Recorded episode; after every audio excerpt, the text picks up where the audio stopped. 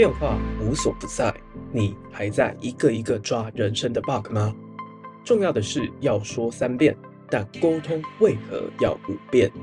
从贾伯斯、马斯克到 Sam Altman，为什么这个世界越来越疯狂？怪兽科技公司 Podcast 年末巨献，四大科技跨领域主题，破解东西方产业的关键差异，扩大格局，人生升级。请收听《展望二零二四》，成长不受制。欢迎加入怪兽科技公司，我是王正浩，来到我们展望二零二四成长不受制的最后一部分，没有错，时间真的过得很快，来到今年的尾声了，也终于的把今年最后一次的电子报寄出，跟大家分享了今年 Top Five 影响我非常深，不管是感性层面、理性层面，都让我成长非常多的五本书，都已经分享给大家。那当然，大家最期待的。有关于我们和 M 观点 Mula 的对谈也会在下周，也就是在跨年那一天，十二月三十一号的晚上八点，在我们的 FB 粉专会有直播，也就欢迎。如果你是对于想要让自己活出更好二零二四的人，去了解到到底要用什么样的方式去帮助自己真正的成长。尤其是，其实蛮多人会这样觉得，就是虽然他知道说人生并不是一次输赢会定生死，必须要靠长期累积，但是环境其实非常的卷，然后变化又非常的快速，我们总是会害怕落后其他人，又或者啊自己的时间太少，旧的就还没学会，结果又有一大堆新的科技、新的东西跑出来了，到底要怎么样子去面对这样子的快速变化呢？我们就在十二月三十一号那天，就会跟 Mula 来好好的谈谈这样的话题。那当然不想错过的话，就赶快来去订阅，然后赶快来到我们的 FB 粉专案赞，就会收到最及时的活动通知。那上一集的最后，我们留了一个伏笔，就是上帝喜欢笨人。这个来自于前 Google 的设计者、腾讯的前副总裁吴军博士讲的一个很有记忆点的一句话，也是我非常喜欢的一句话。那到底为什么上帝喜欢笨人呢？大家不知道有没有想了一下这个问题？那其实很简单，因为上帝不喜欢比自己聪明的人。而这个其实就是来自于是说，一个人他到底对于自己的能力还有自己的本领，是不是有真正的正确认识，还是你是被知识诅咒呢？因为如果一个人觉得自己很了不起，觉得自己总是对的，就会觉得自己什么事情都做得到，人定胜天嘛。那么无意中其实就会认为自己高上第一等。但就像是我们之前有讨论过的啊，人。很常有一件事情叫做过度自信，当然有些人是过度自卑，但是通常很多人会高估自己的能力，随着自己的经验累积之后，就会变成是犯错了，但是不知道自己犯错，然后又一直不断的进行这样的循环。那反过来，如果我们不觉得自己是非常聪明的人，反而是一种笨人、憨人呢？我们就常讲大智若愚嘛。那这个笨其实就是讲的是，如果你觉得上帝比自己聪明，自己不过是在整个上帝划定的这样子的范围去做事的话，这样子看起来自己虽然显得比较笨嘛，不过事实上，因为认知到自己就是比较笨，所以会去兢兢业业、诚惶诚恐，也就会比一般的人花了更多的时间。同时去避免很多可能会导致失败的意外，这样子去做，如果你是一个笨人的话，反而会因此去取得一个好的成果。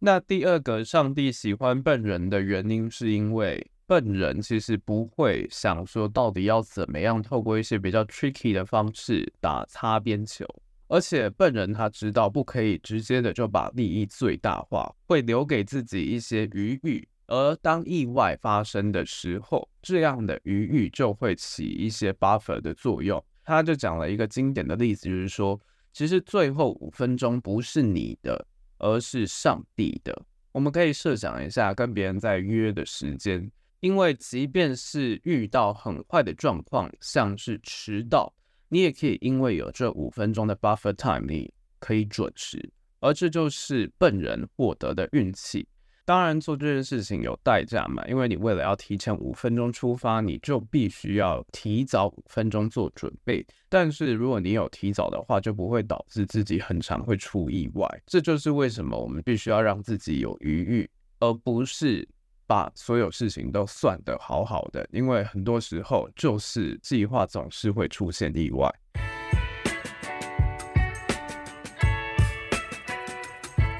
那当然，接续上个礼拜的主题，我们探讨到说，其实东方有一个很大的特色，就是是会有一个很强的领导者去引领我们，但是这就会造成一些现象，例如说 micromanagement，又或者是自己忙得焦头烂额，结果下属呢都没有办法知道你到底要的是什么。所以有能力很好，但是不能只是自己有能力。就像是上一集提到的诸葛亮，把自己忙到累死，然后也让这个国家的人才没有办法培养得好。那回到现代，其实我们会观察到很多新手的老板和主管，很常见的管理问题就在于是这样的 micromanagement。对于很多事情都会很操心啊，然后又非常的勤劳，因为他就是想说，哦，我当时在基层的时候，我真的是做得非常的辛苦，所以要是我的可以多关心一下员工，我多帮他们，多让他们知道到底要怎么样做就好了，就会很尝试是去干涉说，哦，你这样子做会比较好啦，这样子。但是如果管理者不放手，让团队自我进化，让成员们自己成长。而只是一直在用自己的意志去管理整个团队的话，这个团队就会对这个主管呢、啊、产生很大的依赖感，而就变成是我们上礼拜讨论过的，如果这个主管不在的时候，团队就会乱成一团这样子的现象。再加上另外一件事情，我们不讲主管，我们换到我们的个人，又或者是职涯上面都一模一样，忙这件事情啊，其实大家必须要去思考到的就是。它会让你没有办法好好的去应对眼前的各种急事，而且当然在团队的部分，如果干涉太多的话，就会没有办法有一个大方向的方式去好好的思考，就会只是忙一些小事情，忙一些非常紧急的小事情，又或者即便你知道说必须要全局观的去看待这整个局，然后再去做你要执行的事情。其实你会没有时间，因为你太忙了，就错过了非常多的机会。所以，我们必须要做的事情，也就是我们前几期谈到时间管理这件事情。如果你真的想要让自己的时间是可以好好的运用的话，就必须要去跳出瞎忙的这样的轮回，把时间去用在规划全局，去解决根本的问题，好好的去安排我们的时间。那这点呢，就可以跟我们《怪兽》第二季《你与科技的距离》在前导篇之前讨论过建立系统这个概念一起来思考。什么是系统呢？系统就像是一个可以去精准运行的机器，也就是说，这个 system 本身就是我们必须要有一些规则，有一些 rules 去建立。那在建立起来之后呢，它就会非常自动化的运转下去，就像是演算法一样，不用动脑的规则，我们就不会因为一些小小的因素就去停止了我们的整个大方向的运作。那其中也很常讲的一件事情，在时间管理本身就很常把艾森豪矩阵四个类型拿出来用嘛。那其中我们可以想一件事情哦，就是。管人跟管事情到底要怎么样做会比较好，去安排整个顺序呢？因为管人应该算是重要但不紧急的事情，而管事情呢是重要而且紧急的事情。那通常一般人的做法大概就是先做重要而且紧急的事情嘛，也就是我们会优先去处理事情。但是我们做完这些事情之后，会发现说，诶，怎么又出现了更多重要而且紧急的事情啊？就是有工作一阵子的人，一定都会知道说，所谓的待办事项是永远做不完的，于是就只能继续去处理事情，一直保持着忙碌的状态，根本没有办法去处理重要不紧急的事情，也就是管好人这件事情。所以啊，你就会发现说，如果真的去做了非常多重要而且紧急的事情，而没有好好的去管那些重要但是不紧急的事情，就会非常的可怕，就会造成一种后果，就像诸葛亮一样，在团队当中，管理者的业务能力是最优秀的，但是因为没有足够的时间去培养员工，让员工的能力就变得非常的普，就变成只要没有管理者，部门就没有办法正常好好的运转。也就是说，员工就只能好好的待在原位，即便老板想要提拔他也没有办法，因为就真的就没有训练到能力嘛。那当然，撇开掉官场文化，我们很多时候都有这样的弱点，就是一旦成功了，就会想要去控制，因为控制这件事情就可以带来成就的满足感。而且也可以减少失控的恐惧感，毕竟老板真的都不会有什么安全感。但是这种控制的欲望还有过度的自信啊，真的就是我们最大的敌人。而管理者要做的事情呢，就是要去找出那些真正重要的关键要务，去培养员工去解决具体的问题，让员工去做他该做的事情。不要让自己瞎忙，要让自己从瞎忙当中拯救出来，去站在更高的地方，去发现更好的机会，还有让公司可以好好前进的方向。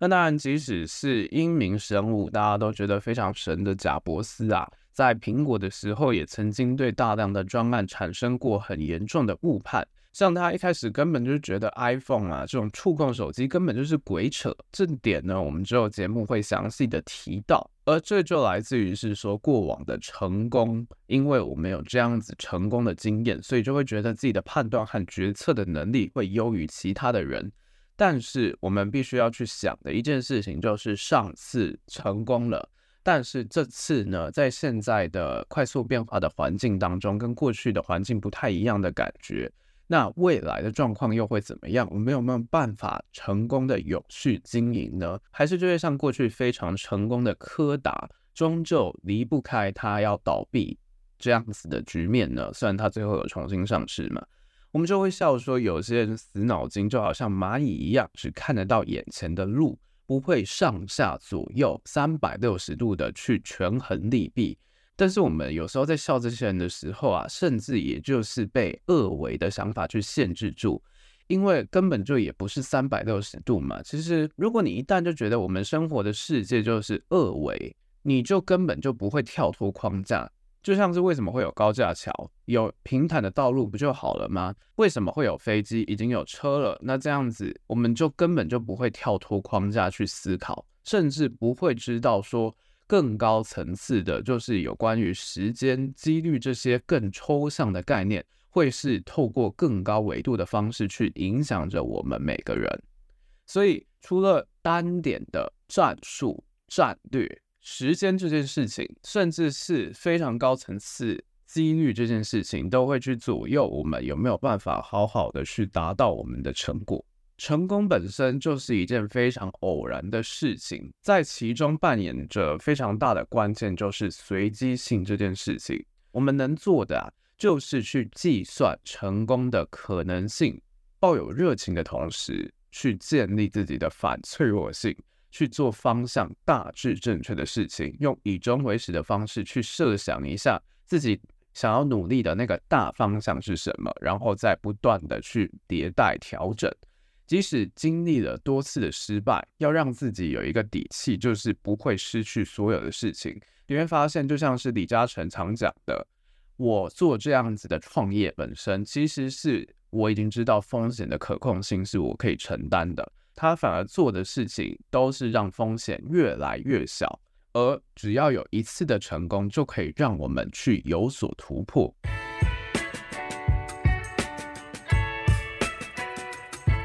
所以总的来说，如果我们要让自己不一样，想要成长、探索这件事情非常的重要，因为所有的进步都是建立在认识自己，然后还有去做一些创新，去学一些新的东西，去突破自己的认知边界。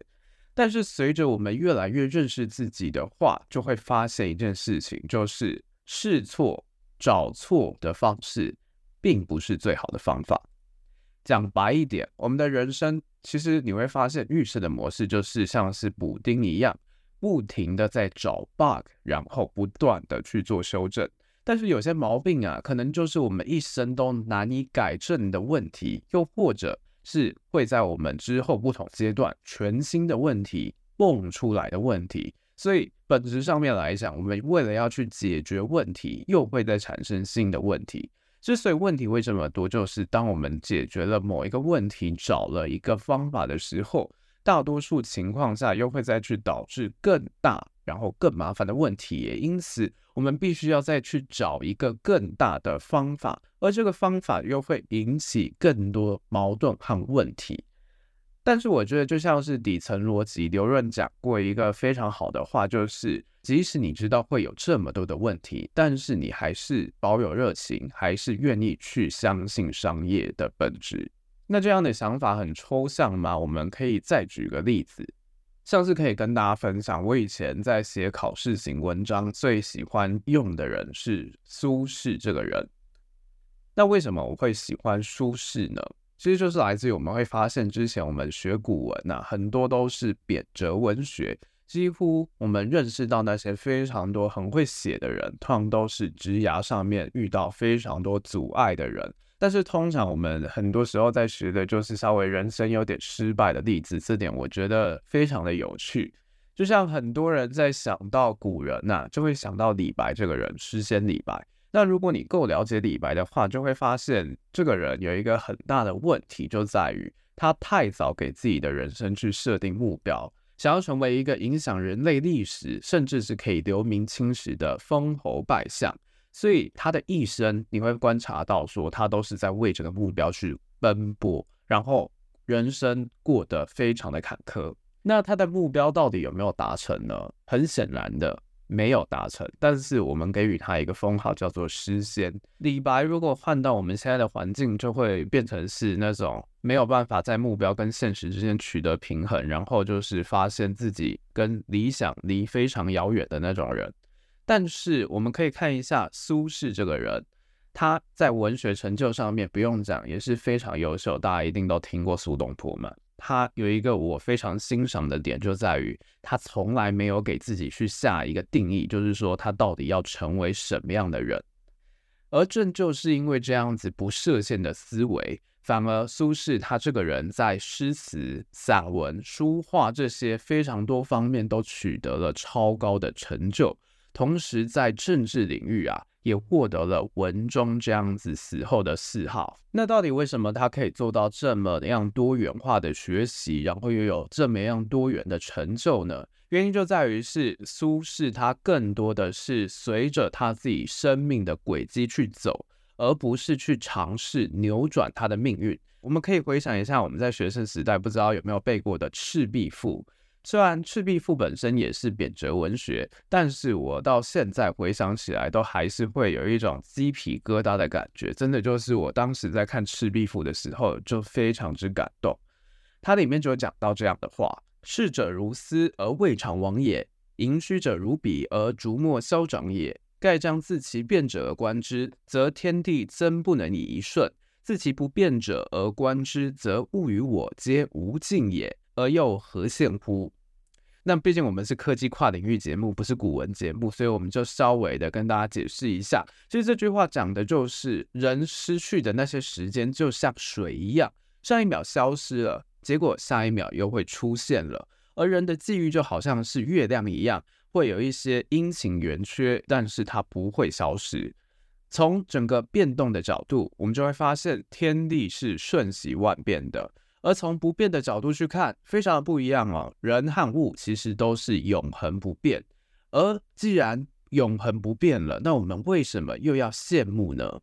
这点我觉得真的就非常的呼应我们的主题，就是在现在整个科技主导、快速变化的社会来看，非常的有意义的一句话。他透过了变跟不变，去不断的寻找自己人生当中到底是有什么样的亮点，再反过来去利用这样子的亮点去主导自己的人生。真的就是从小到大，我们做最多的事情就是努力和忍耐。努力当然我们非常认同，就是我们如果要做任何的事情，你不管你做什么事情，都必须要好好的努力。但是忍耐这件事情就不太一样了。很多时候我们就会想说，哦，我就是要好好的忍耐，总有一天别人会看到我的努力，然后我就会脱离我现在这样子非常难过的处境。但实际上你会发现，很多时候的忍耐其实对自己来讲是一种折磨，因为这样子就不会让自己是有弹性可以去做出其他选择的。虽然很多人会说坚持到底，努力不懈，但也就是这样子一成不变、不愿去改变的目标还有框架。反倒就会可能没有办法让你在快速变化的世界当中去保有弹性，而这个也是我今年学到最大的一个课题。但是这件事情也不是说你不要有目标，不要告诉自己说到底要去限制自己要往哪里去。实际上，大目标这件事情还是非常的重要。任何一家公司，还有我们每个人都非常的需要这些目标跟框架。因为没有方向，你就会迷惘，不知道要怎么样成长。而限制这件事情带给我们的一个礼物，就在于它是帮我们聚焦、收敛的一种方式。但在这样子的限制当中，我们是必须要去保有弹性和余裕，这样子我们的人生才会有无限的可能。而这个就像是赛局理论当中有提过的一个概念，叫做无限赛局。因为如果你是玩有限赛局的人，你玩的就是那个游戏本身；而玩无限赛局的人，你玩的是边界。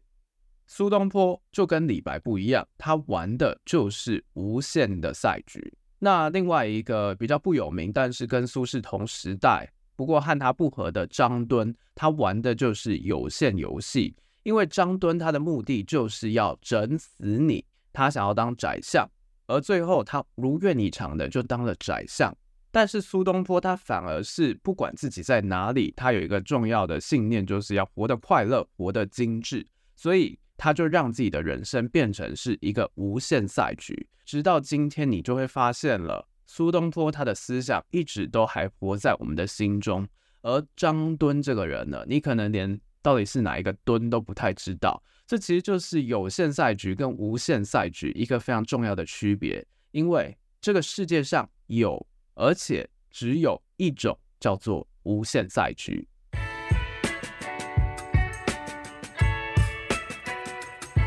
在展望二零二四成长不受制的最后呢，我也想要送给大家一个我最近觉得非常有感触的思考。就是我们很多时候会希望说奇迹到来，我们就可以财富自由啊，过上自己想要的生活。但是往往我们在讲 FIRE 的时候，就会发现，你实际的大概去算一下，如果你现在你想要讲所谓的财富自由，就是一个你必须要让自己的物欲非常低，然后你就是要固定让自己的那些小小的被动收入去让你支撑生活。这件事情其实会让人反而会有一种你好像不应该财富自由的感觉，于是你就会想说，财富自由是我的目标，我想要做自己想要做的事情，但是我没有办法去忍受说我的生活品质只能这样子，所以就会觉得很难过，觉得人生完蛋了。但就像是我们心态篇曾经提过的命运，其实前阵子蛮多人讨论到《马斯克传》这本书，那我自己在这个月啊，终于也把这本书看完了。